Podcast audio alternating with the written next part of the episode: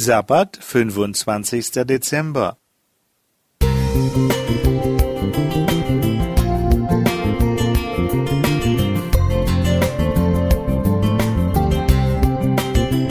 Ein kleiner Lichtblick für den Tag.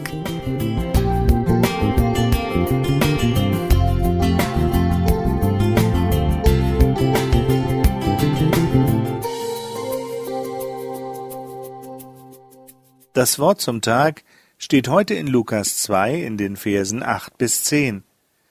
Und es waren Hirten in derselben Gegend auf dem Felde bei den Hürden, die hüteten des Nachts ihre Herde. Und des Herrn Engel trat zu ihnen, und die Klarheit des Herrn leuchtete um sie. Und sie fürchteten sich sehr. Und der Engel sprach zu ihnen, Fürchtet euch nicht. Die Hirten die gewöhnlichen, durften Jesus als Erste begegnen und ihn begrüßen. Ein Umstand, der sich durch sein ganzes Leben zieht. Statt bei denen Eindruck zu schinden, die gesellschaftlich über ihm stehen, macht er sich auf den Weg, um Menschen zu begegnen, die am Rand stehen. Menschen, die aus irgendeinem Grund nicht dazugehören oder verachtet werden. So spricht er mit der Frau, die um die Mittagszeit Wasser holt, um niemand anderem begegnen zu müssen.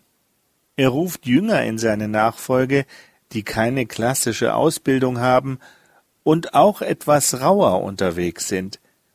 Er berührt die Unberührbare, begegnet den Unausstehlichen und öffnet ihnen damit die Tür, wieder dazuzugehören. Die Mission Jesu ist es, den Ausgeschlossenen zu vermitteln, im Reich Gottes ist Platz für euch. Ihr seid willkommen. Und dies beginnt schon mit Jesu Geburt im Stall. Szenenwechsel. Heiligabend in der Familie. Blendende Einmütigkeit, leckeres Essen, tolle Gespräche, Geschenke für jeden. Alle sind glücklich. Doch der schöne Schein trügt, weil er verdeckt, wie hart bis dahin diskutiert wurde. Sollten wir die nervige Schwiegermutter einladen, die alles besser weiß und in den Schränken schnüffelt, wie ist es mit dem frisch geschiedenen Nachbarn, der einsam zu Hause sitzt, aber gerade so unglaublich anstrengend ist? Was machen wir mit der psychisch Kranken aus der Kirchengemeinde, die mit ihrer Art unsere gewohnte Welt im wahrsten Sinne des Wortes verrückt?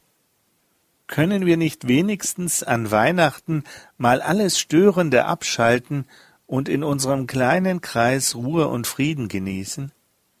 Es ist doch absurd, dass wir unser Weihnachtsfest häufig so gestalten, dass Menschen, die am Rande stehen, oft auch genau dort stehen gelassen werden, einfach weil sie unseren Wunsch nach Ruhe, Harmonie und Ordnung stören.